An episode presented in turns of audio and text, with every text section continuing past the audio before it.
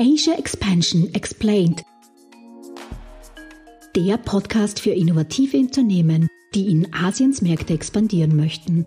Country Insights, Expertinnen-Know-how, Best Practice Cases und spannende Karriere-Talks für einen erfolgreichen Markteintritt.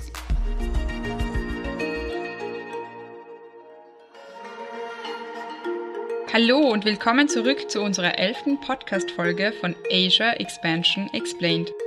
Der Podcast für österreichische Startups, die in asiatische Märkte internationalisieren möchten. Mein Name ist Karina Margreiter und ich bin Programmmanagerin des Global Incubator Network Austria.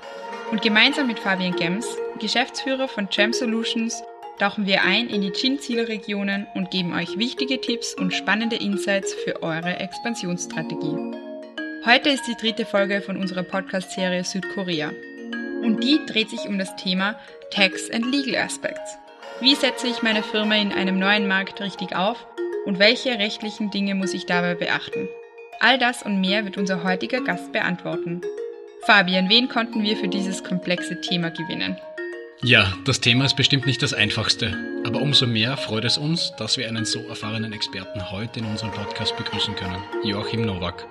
Er ist geschäftsführender Gesellschafter der Unternehmensberatungsfirma Novak und Partner in Seoul und arbeitet zudem als Senior Foreign Lawyer für die koreanische Rechtsanwaltskanzlei Lee Co. Joachim lebt seit mittlerweile über 20 Jahren in Korea und hat in dieser Zeit viele Großunternehmen und KMUs der deutschen, österreichischen und schweizerischen Wirtschaft betreut. Seine Erfahrungen reichen von der Gründung bis zur Schließung von Unternehmen, mit Schwerpunkt auf der Betreuung von Unternehmen, die in den koreanischen Markt eintreten wollen.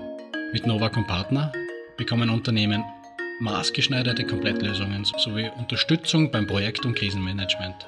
Außerdem unterstützt Novacom Partner bei der Personalsuche und bei Verhandlungen mit koreanischen Partnern, wenn es um M&A und Joint Venture Angelegenheiten geht.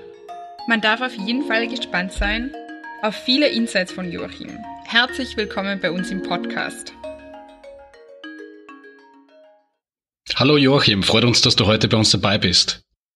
Ja, hallo, grüß dich. Ja, es freut mich auch, dass ich bei euch sein darf. Ähm, kannst du uns ein bisschen deinen Werdegang und deine Erfahrungen in Korea äh, präsentieren? Ja gut, das kann ich natürlich gerne machen. Ich bin seit 1997 hier in Korea, bin ursprünglich ein deutscher Anwalt und war auch der erste deutsche Anwalt.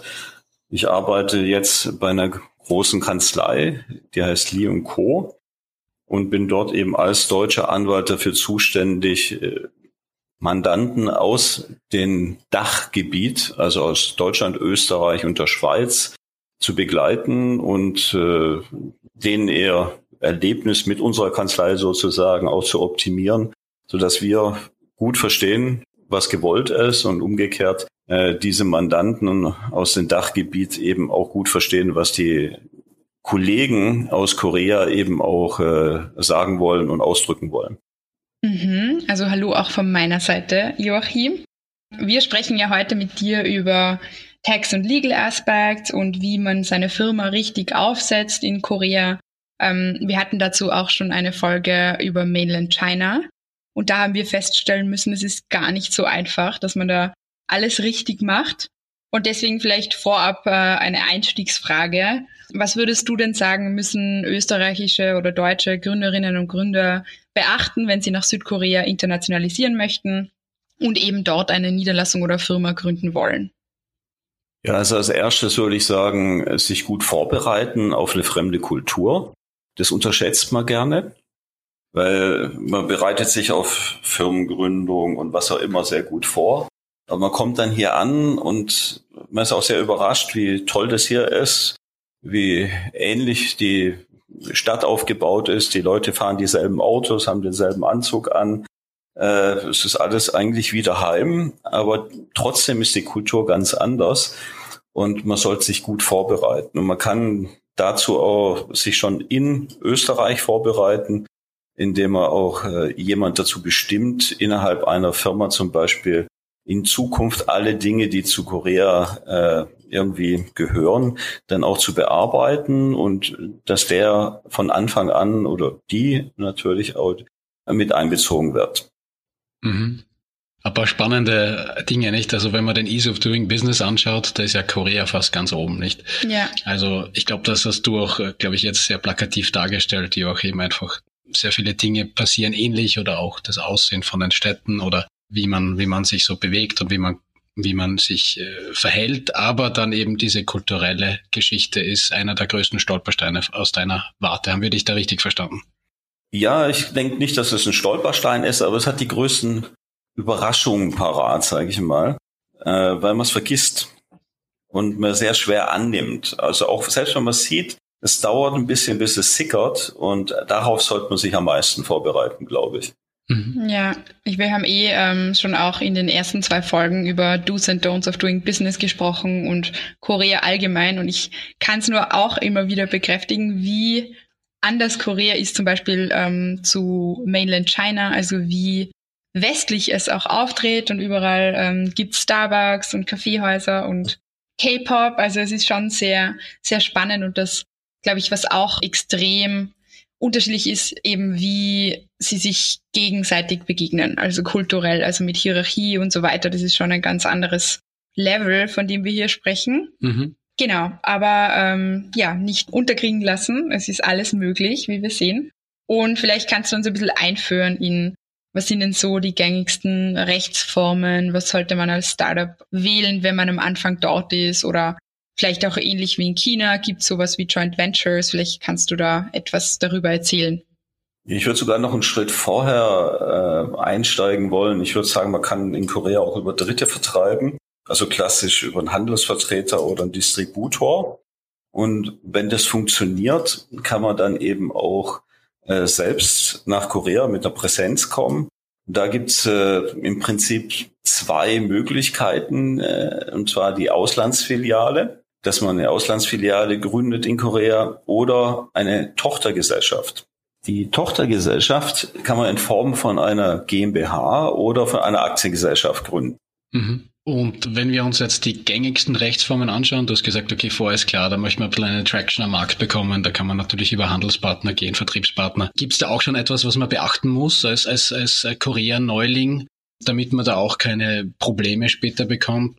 Dass jetzt, äh, ich denke jetzt einmal an, an Markenregistrierungen, die in China ein sehr großes Thema sind, die, äh, das First-to-File-Prinzip, das es dort gibt. Wie schaut das dann in Korea aus? Also ist das äh, ähnlich aufgebaut? Muss man da aufpassen? dass man dann nicht äh, von seinem potenziellen guten Partner überrumpelt wird?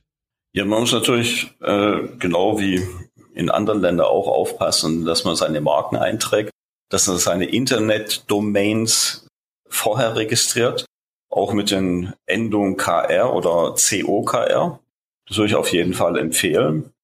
Und ja, also das sind schon mal zwei ganz wichtige äh, Dinge bei dieser Vorbereitung. Mhm be bevor mhm. man hierher kommt nach Korea.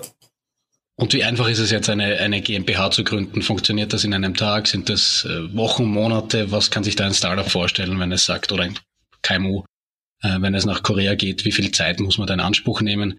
Ich weiß natürlich, klar, da gibt es Vorbereitungsschritte, die natürlich jedes Unternehmen selbst treffen muss, aber von der völligen Abgabe aller Dokumente, die relevant sind, bis zu äh, Business Certificate, das man dann ausgestellt bekommt. Was sind da Pi mal Daumen so die Zeitrahmen, die man einplanen muss? Also wenn die Kanzlei alle Dokumente hat und alles eben äh, festgelegt ist vom Mandant, dann braucht man noch ungefähr eine Woche bis zehn Tage, äh, mhm. bis äh, so eine äh, Gründung einer GmbH durchgeführt worden ist. Da ist die Eintragung ins Handelsregister dabei. Da ist auch äh, die Beantragung einer Steuernummer dabei. Und in der Regel ist auch äh, dann äh, das sogenannte Certificate of a Foreign Invested Company mit dabei, das ausgestellt wird, weil in der Regel wird man über das sogenannte Foreign Investment Promotion Gesetz äh, in eine Gründung gehen. Dieses Gesetz ist extra dafür gemacht, solche Gründungen zu unterstützen und hat auch äh, besondere Benefits, zum Beispiel, dass man ein Intercompany Transfer Visa bekommen kann. Mhm. mhm. Diese Intercompany Transfer Visa, da kann man dann einen Mitarbeiter, der in der Firma oder innerhalb der Gruppe, zu der man gehört, arbeitet, äh, sehr leicht nach Korea entsenden. Und äh, das ist zum Beispiel äh, schwieriger und es sind deutlich mehr äh, Dokumente, die man einreichen muss, wenn man Spezialisten, also ein Spezialistenvisum beantragt und solch einen Spezialisten dann hier entsendet. Und da ist dieses Intercompany Transfervisa oder D8-Visa eine sehr feine Sache, die sich auf jeden Fall lohnt. Mhm. Es gibt ja, aber noch glaub... weitere Benefits dazu. Also es gibt sogenannte Cash Grants oder Steuervorteile. Wenn man zum Beispiel Advanced Technology nach Korea äh, äh, bringt, dann kann man über äh, dieses Gesetz eben auch äh, in Zusammenhang damit in bestimmte Steuervorteile in Anspruch nehmen. Aber äh, das ist äh, eine Sache, die sich auch immer wieder mal ändert. Mhm. Aber es kann also, man kann auch zum Beispiel fünf Jahre von der Steuer befreit sein unter bestimmten Bedingungen. Mhm. Ja, ich glaube, ähm, was wir immer, während wir mit Startups vor Ort waren, schon gesehen haben, dass auch die koreanische Regierung sehr stark das eben forciert, dass ausländische Unternehmen kommen, sich niederlassen. Da gibt's auch äh, diverse Accelerator-Programme für ausländische Startups. Und das ist schon, ähm, ja, ist schon eine gute Sache, vor allem wenn man sich anschaut, wie viele koreanische Startups dann Probleme haben bei der Internationalisierung. Aber ja, ist ein anderes Thema. Also auf jeden Fall ist es, glaube ich, einfacher. Man braucht natürlich Spezialisten, aber es ist sicher einfacher, in Korea zu gründen, als jetzt im Vergleich zu unserer vorherigen Podcast-Serie Mainland China, was ich so höre. Ja, es sind wahrscheinlich andere Komplexitäten, die da zutage treten, aber das ergibt sich schon allein, wenn man auf den Ease of Doing Business äh, yeah. äh, auf das Ranking schaut. Ich glaube, wir sind jetzt bei Platz 5 weltweit, wo Korea draufsteht. Also da muss dann schon einiges dann auch äh, Open for Business sein von dieser yeah. Seite aus. Das bringt mich zur nächsten Frage, Joachim. In China ist es immer wieder zumindest ähm, sehr empfohlen oder sogar gesetzlich vorgesehen, dass man einen koreanischen Geschäftspartner, Mitinvestor, äh, Mehrheitseigentümer dabei hat. Wie ist das in Korea? Als ich 1997 kam, war das das letzte Jahr, in dem das so war. 1998 haben die Koreaner hier alles geändert und man kann eine 100% Tochter seitdem gründen. Und äh, das ist absolut kein Problem und ist eigentlich gängig für einen Markteintritt in Korea. Es ist auch so, dass wir jetzt nicht unbedingt zuraten, sofort irgendwie ein Joint Venture zu suchen, weil das kompliziert ist, gerade für kleine Firmen. Und es hat natürlich auf der einen Seite, sagen wir mal, kann das Vorteile haben, wenn man jemanden findet, mit dem man dann eben zusammenarbeitet und der den Markt kennt. Auf der anderen Seite sind die kulturellen Eigenheiten so groß, dass es gerade für kleinere Firmen sehr schwierig ist, so ein Joint Venture, sage ich mal, sinnvoll aufrechtzuerhalten über längere Zeit. Und äh, das meistens ist es nicht wirklich gelungen hier. Hm. Mhm. Und wie war das für dich, wenn du jetzt zurückblickst? Du bist ja schon über 20 Jahre jetzt eben in Korea. Was sind denn so die gängigsten Streitigkeiten zwischen Partnern oder die gängigsten Fehler, die man ähm, vermeiden sollte, also vor allem als ausländisches Unternehmen. Ähm, vielleicht kannst du da ein bisschen aus deinem Nähkästchen plaudern. Ja, also die Situation, die sich ja gerade zwischen Partnern auftut, ist natürlich, dass man, wenn man gerade ein Joint Venture eingeht, das ja auf bestimmte Zeit zum bestimmten Zweck macht. Wenn dieser Zweck ausläuft, dann muss man sich entweder was Neues überlegen oder eben dann auch die Reißleine ziehen. Und äh, das ist manchmal nicht so ganz einfach. Und es gibt auch äh, immer wieder Situationen, wo ein Partner dann sagt, okay, er lässt es jetzt irgendwie ausbluten. Äh, und das endet dann irgendwie sehr holprig oder, oder sehr, sehr schnell, wenn eben dieser Zweck nicht mehr erfüllt wird. Und das muss er sich von Anfang an klar sein und muss auch eben entsprechend Verträge so aufsetzen, dass äh, gerade wenn man sich auseinander dividiert wieder, dass da äh, wenig Möglichkeiten sind, äh, Überraschungen einzubringen. Und wenn du jetzt gerade von Verträgen sprichst, also in China haben wir gehört, es muss immer chinesisch sein, weil die englischen Verträge haben dann keine Gültigkeit vor Gericht. Wie ist das in Korea? Muss man koreanische Verträge machen oder geht auch Englisch? Also es, wir machen grundsätzlich eigentlich äh, alles auf Englisch. Es ist selten, dass auch die Verträge übersetzt werden weil die Partner hier in Korea, also die koreanischen Partner, die sind in der Regel äh, in der Lage, eben auf Englisch alles zu machen. Ähm, das ist Teil von deren Beitrag auch und, und, und auch große und gute Voraussetzung eben, um überhaupt so ein Joint Venture auf die Beine zu stellen. Weil wenn der Partner kein Englisch spricht, dann ist es auch ziemlich mühsam, weil ich denke, dass eben auch in Österreich nicht so viele Leute Koreanisch sprechen. Dazu ist Korea einfach zu weit weg. Und es ist eine, eine Insellösung, sage ich, eine sehr schöne Insel hier, auf der alle Koreanisch sprechen. Aber es ist eben nicht so weit verbreitet wie Englisch zum Beispiel. Und das mhm. wissen auch die Koreaner. In der Regel ist es äh, kein Problem, ist auch rechtlich kein Problem. Also es gibt ja eine Reihe von Staaten in Asien, die schreiben eben ihre eigene Sprache vor. Das ist in Korea nicht der Fall. Also die Kaufleute können sich hier äh, auch im Englischen bewegen. Selbst Arbeitsverträge kann ich in Englisch gestalten, solange der andere, also mein Arbeitnehmer, des Englischen mächtig ist. Und äh, selbst da kann man dann ausschließlich zum Beispiel englische Arbeitsverträge machen. Hm. Open for Business. Ja, definitiv. ja, auf jeden Fall. International Business, ja. ja also Demo Demokratie ist ja hier, oder ich sag's mal so, Korea ist eine Musterdemokratie. Äh, und diese Rechtsstaatlichkeit und dieses Open for Market ist sicherlich ein Markenzeichen hier in Asien. Mhm. Sehr spannend. Und was muss man jetzt beachten, wenn wir jetzt den Schritt wieder zurückgehen? Äh, man hat einen Handelspartner gefunden. Gibt es da aus deiner Erfahrung irgendwelche, ja, nicht Stolpersteine, aber immer wieder Hürden, die überwunden werden müssen, weil man am Anfang nicht genau nachgedacht hat oder zu schnell vorgegangen ist? Wie ist das mit den äh, Vertriebsverträgen beispielsweise? Ähm, lohnt es sich, sich da von deiner Seite aus äh, Gerichtsstand Österreich zu wählen? Das ist so eine Thematik, die wir in in China zum Beispiel immer wieder diskutieren durften. Was ist dir da schon alles untergekommen? Also nur um ein Beispiel zu geben.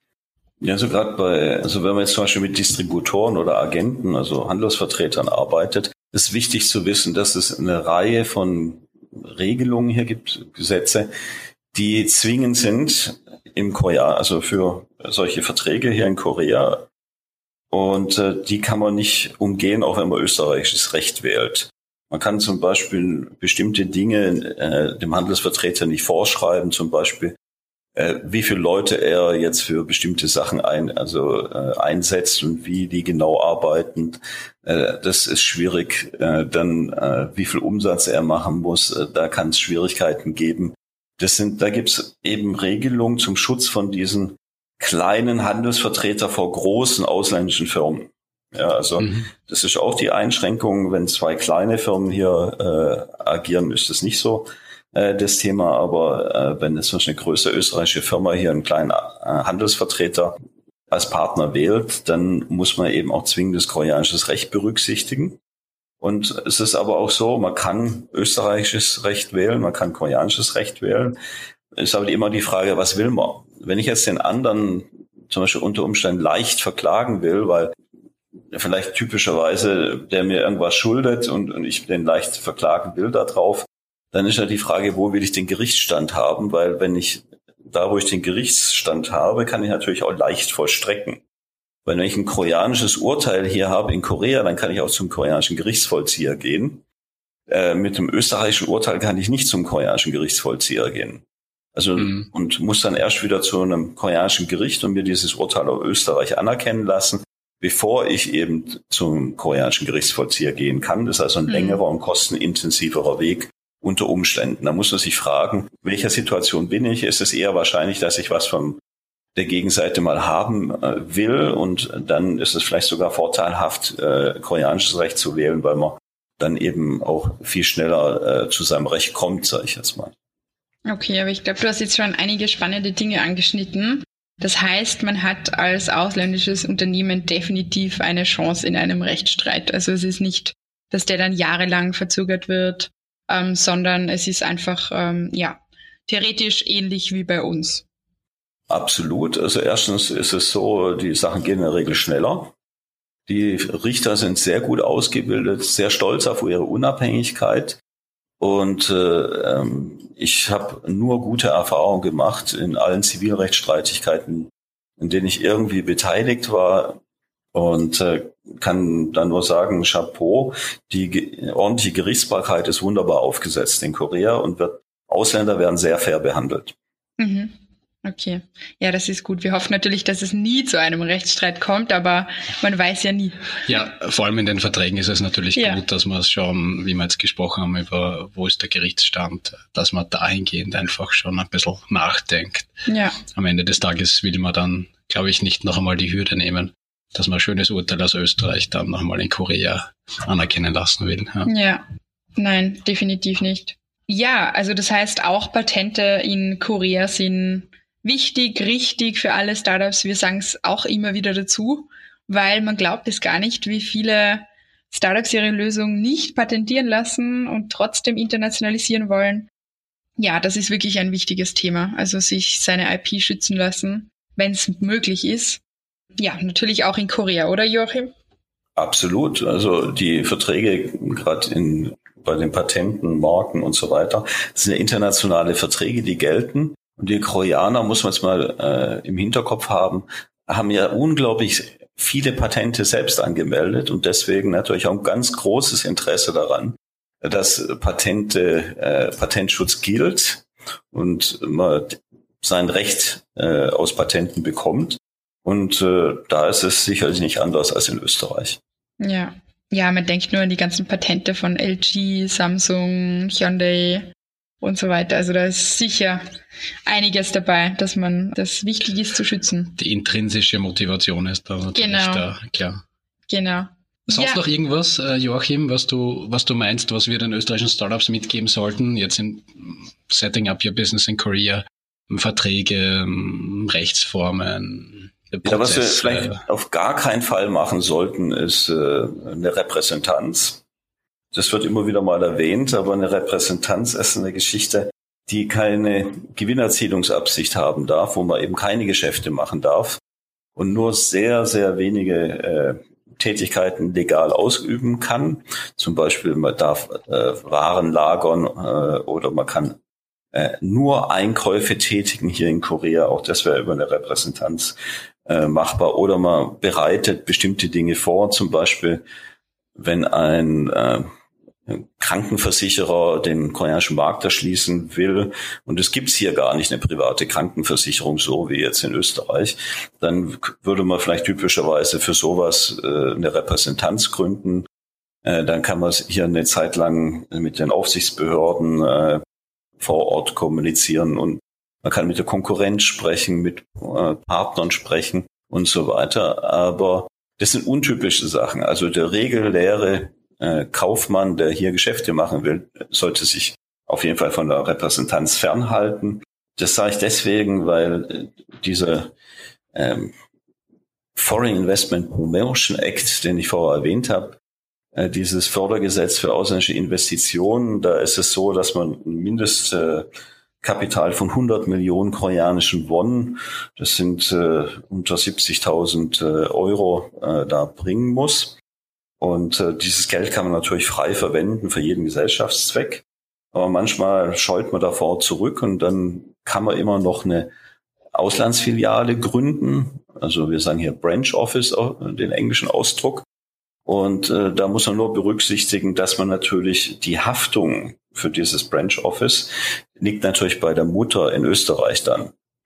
Mhm. Also äh, da sind die, äh, sagen wir, ein bisschen in Gefahr, dass man wenn man hier jemand vor Ort hat, den er aber nicht kennt und nicht weiß, macht er alles richtig, da haftet man dafür. Äh, auch mit dem ganzen Vermögen in Österreich. Und das ist, was viele normale Kaufleute davor zurückschrecken lässt. Während zum Beispiel Banken oder Versicherungen gerade diese Haftung einbringen als Pfund, mit dem sie wuchern und sagen, wir, diese große Bank, die ist so groß, also, und wir haften auch mit diesem vielen Geld, das wir in Österreich und woanders haben. Also typischerweise eine Bank oder Versicherung ist da das Geschäftsmodell. Während beim normalen Kaufmann, äh, da muss er die äh, Leute vor Ort schon gut kennen und vertrauen, dass er eben da ruhigen Gewissens äh, eine Auslandsfiliale dann auch gründet. Mhm. Okay, das ist auch ähm, interessant. Wusste ich auch nicht. Deswegen haben wir ja den Joachim. Ja, genau. Deswegen bist du unser Experte, Joachim, und nicht ich. genau. Ähm, jetzt haben wir viel über Setting up your Business gesprochen. Ähm, wie setze ich mein Unternehmen richtig auf, damit man Korea ready ist? Aber über das Tax-System haben wir noch gar nichts gehört. Und das würde uns jetzt auch interessieren, weil ähm, wie schaut das aus? Also gibt es sowas wie die Einkommensteuer, wie hoch ist sie, was muss man beachten? Vielleicht ähm, gibst du uns da noch einen Überblick, bitte. Ja, also für Firmen ist es ja so, die Körperschaftssteuer, was also die Einkommensteuer für Unternehmen ist, ist natürlich eine besonders äh, äh, wichtige Sache. Und die andere Steuer, die, äh, es hier gibt, ist die Mehrwertsteuer. Die Mehrwertsteuer äh, ist im Prinzip äh, genauso wie in Österreich eine Steuer, die an Verbraucher durchgereicht wird. Und die ist zehn Prozent, die Mehrwertsteuer. Und es ist im Prinzip genauso wie in Österreich. Man hat eine äh, Vorsteuer, man hat eine Umsatzsteuer und äh, es wird genauso verrechnet wie in Österreich. Man muss es vierteljährlich abgeben. Also da sind keine Überraschungen, außer dass das hier alles elektronisch läuft. Also man hat eine Handelsrechnung hier und eine Mehrwertsteuerrechnung, die rein elektronisch ist. Und man gibt also auf einer staatlichen Homepage sozusagen diese Rechnungsdaten ein und von beiden Seiten muss es dann äh, am Ende des Monats übereinstimmen oder am Ende des Vierteljahres, also des Quartals. Und dann ist alles in Ordnung. Ansonsten muss man sich da erklären. Äh, und das ist die einzige Überraschung. Das funktioniert aber sehr gut hier in Korea. Das ist das, äh, das eine. Das zweite ist diese Körperschaftssteuer, die ist äh, äh gestaffelt. Ist bis 200 Millionen Won Gewinn, das sind also, sagen wir mal, 130, 140.000 Euro. Da hat man 10 Prozent zu zahlen. Dann darüber hinaus äh, 20. Und für äh, große Firmen, sage ich jetzt mal, also über 30 Milliarden Won, das ist schon ordentlich Geld. Und da wird ein Start-up so schnell nicht hinkommen. Da wäre es dann äh, noch ein bisschen mehr, 24,2 äh, Prozent mit der sogenannten Einwohnersteuer on top. Also das sind äh, ist eine Steuer, die auf die Körperschaftssteuer gezahlt wird. Das heißt, die 10 Prozent, da kommen nochmal 10 Prozent drauf, also Körperschaftssteuer, also insgesamt grob 11 Prozent ist die Steuer, äh, die sich aus der Körperschaftssteuer und der sogenannten Einwohnersteuer da zusammensetzt, sodass die Steuertarif, die gehen äh, von 11 über 22 auf 24,2 und für, für die großen Konzerne gibt es noch eine Stufe extra. Da sind es dann 27,5 Prozent, aber da wird kaum ein österreichisches Unternehmen hinkommen. Mhm. Ja, naja, wir können ja hoffen. Aber ja. ja, das hoffe ich generell, auch. Also wäre schön. Ja. Generell für die Kleinunternehmer ja ein gutes Incentive auch von dieser, von dieser Seite, ja nicht, wenn man ja. sich die ja, Also es wird sich immer in, in, gesamt bei zwischen 11 und 22 Prozent, sage ich jetzt mal, äh, aufhalten, weil 20 Milliarden koreanische Won, das ist schon eine Hausnummer, das sind 16, sagen wir, 14 bis 16 Millionen Euro. Das muss man erst in Korea mal Gewinn machen. Und äh, ja, also ja. und danach geht's jetzt auch nicht wahnsinnig nach oben. Äh, von daher denke ich, die Steuersätze sind in Ordnung und sonst sind da nicht wirklich viele Überraschungen drin. Es ist eine doppelte Buchführung, man kann eben seine Ausgaben absetzen äh, und es gibt nur bestimmte Dinge, äh, die man berücksichtigen muss. Zum Beispiel, wie viel Geld darf man für Entertainment ausgeben, wenn man zum Beispiel essen geht das da muss man eben bestimmte Limits einhalten. Aber das sind Feinheiten, äh, da wird allen immer der jeweilige Steuerberater, der einem die Buchführung macht, dann einführen. Da sind jetzt auch keine äh, schwierigen Sachen dabei. Man muss mhm. es nur mhm. wissen und dann ist eigentlich alles in Ordnung. Okay, ja, das ist gut. Aber weil du vorhin erwähnt hast, äh, wegen Gesundheitssystem, dass es kein so quasi privates Gesundheitssystem gibt, sondern dass es eben alles staatlich ist, ähm, ist mir persönlich aufgefallen, dass relativ viele Personen recht früh in Pension gehen müssen, also ohne dass sie es wirklich wollen. Ähm, so ab 50 aufwärts. Ist, also stimmt das oder war das nur mein Eindruck, also von den wenigen Personen, mit denen ich gesprochen habe? Ja, so müssen äh, nicht, weil also das Rentenalter geht bei 60 los und je nach Jahrgang, also ich glaube, in meinem Jahrgang wird mit 63 oder 64 in Rente gehen dürfen. Äh, ist es aber so in der Praxis, gerade bei den großen äh, Konzernen, es ist schwierig, in einem Alter über 50 in diesen großen Konzernen noch dabei zu sein. Die versuchen mhm. immer von unten junge Leute nachzubringen und äh, eben junges Blut mit neuen Ideen und die sind auch in der Regel etwas günstiger, sage ich jetzt mal gehässig.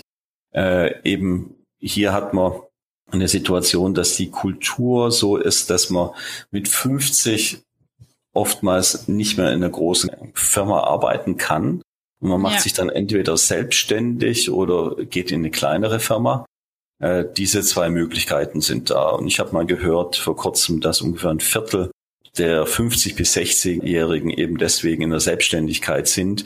Äh, manche freiwillig, manche eher gezwungen, weil sie nichts anderes finden. Das ist teilweise ein soziales Problem.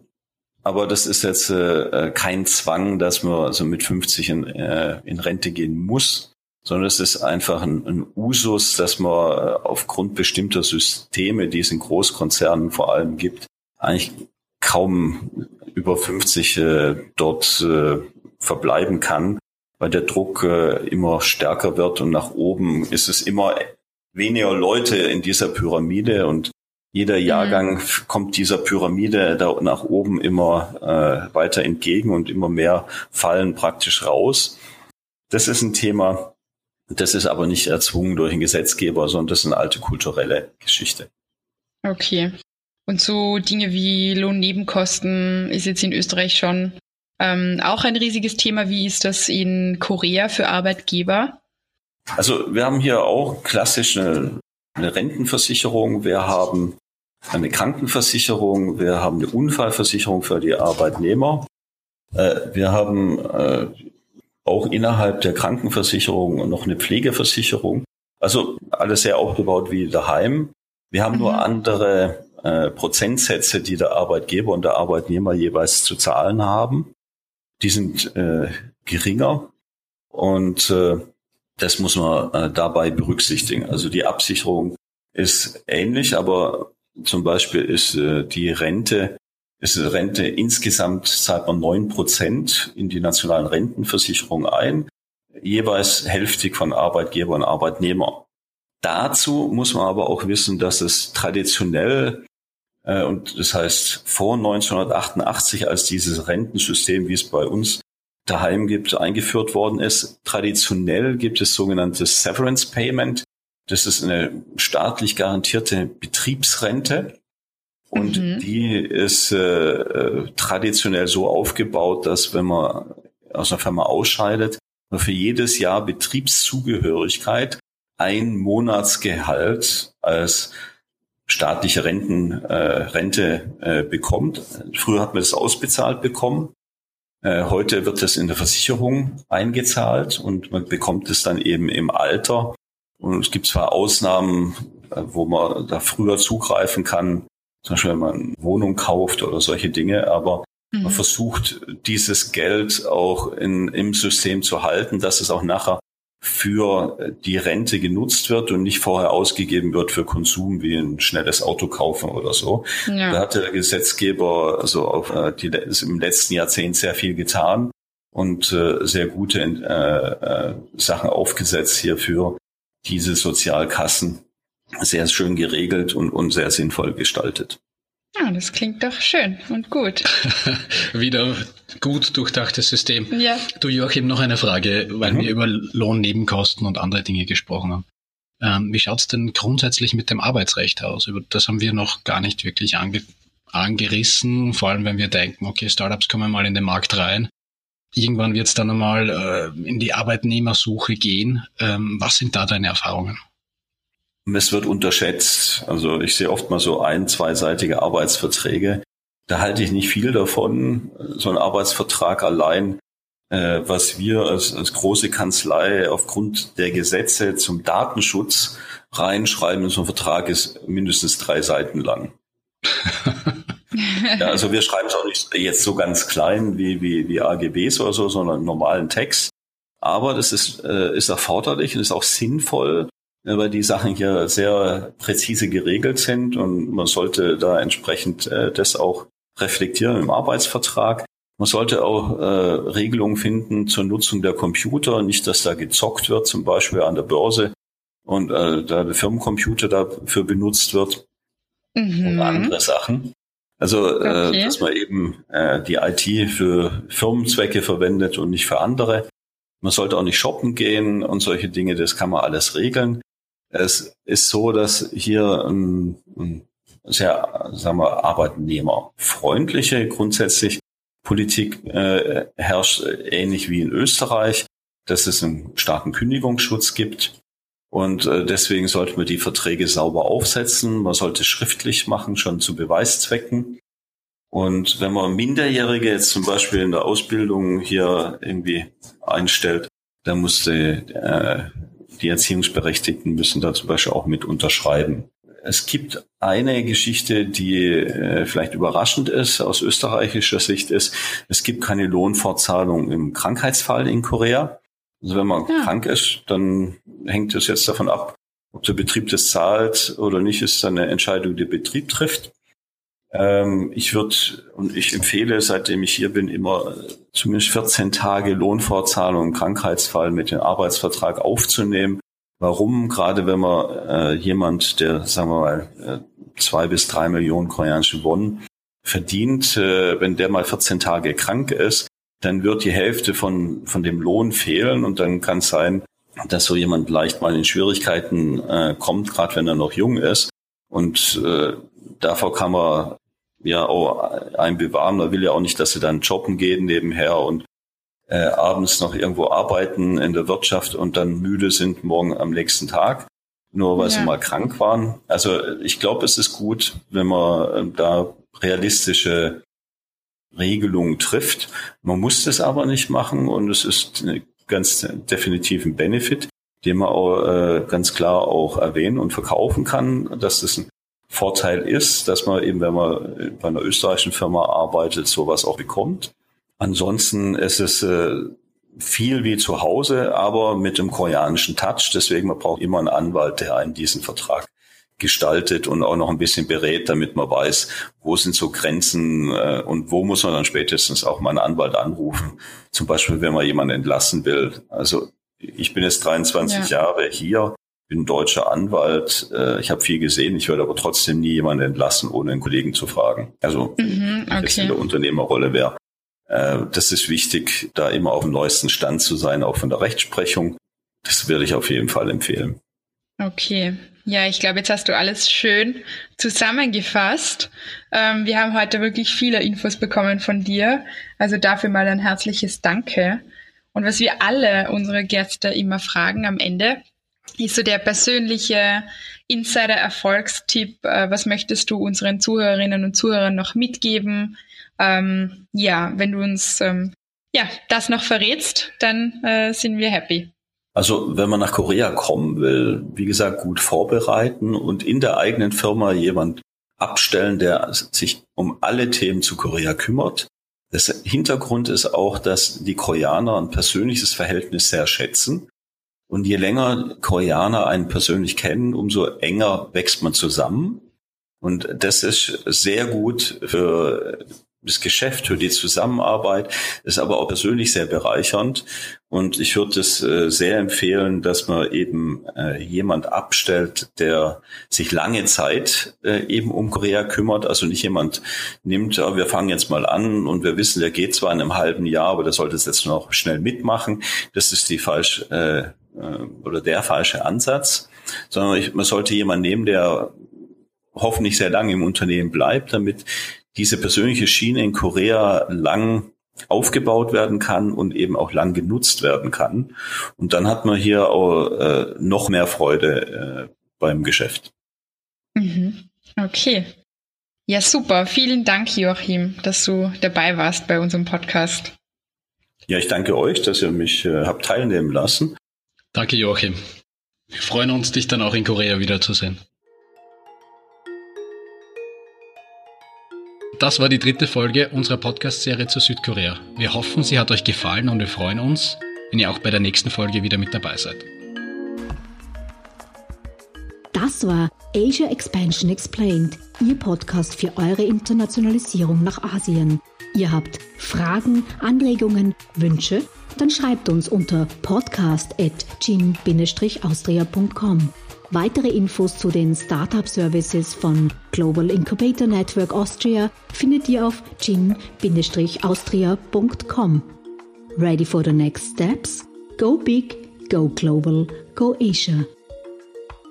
Dieser Podcast ist eine Kooperation zwischen Jam Solutions und dem Global Incubator Network Austria, ein Förderungsprogramm des Austria Wirtschaftsservice und der österreichischen Forschungsförderungsgesellschaft.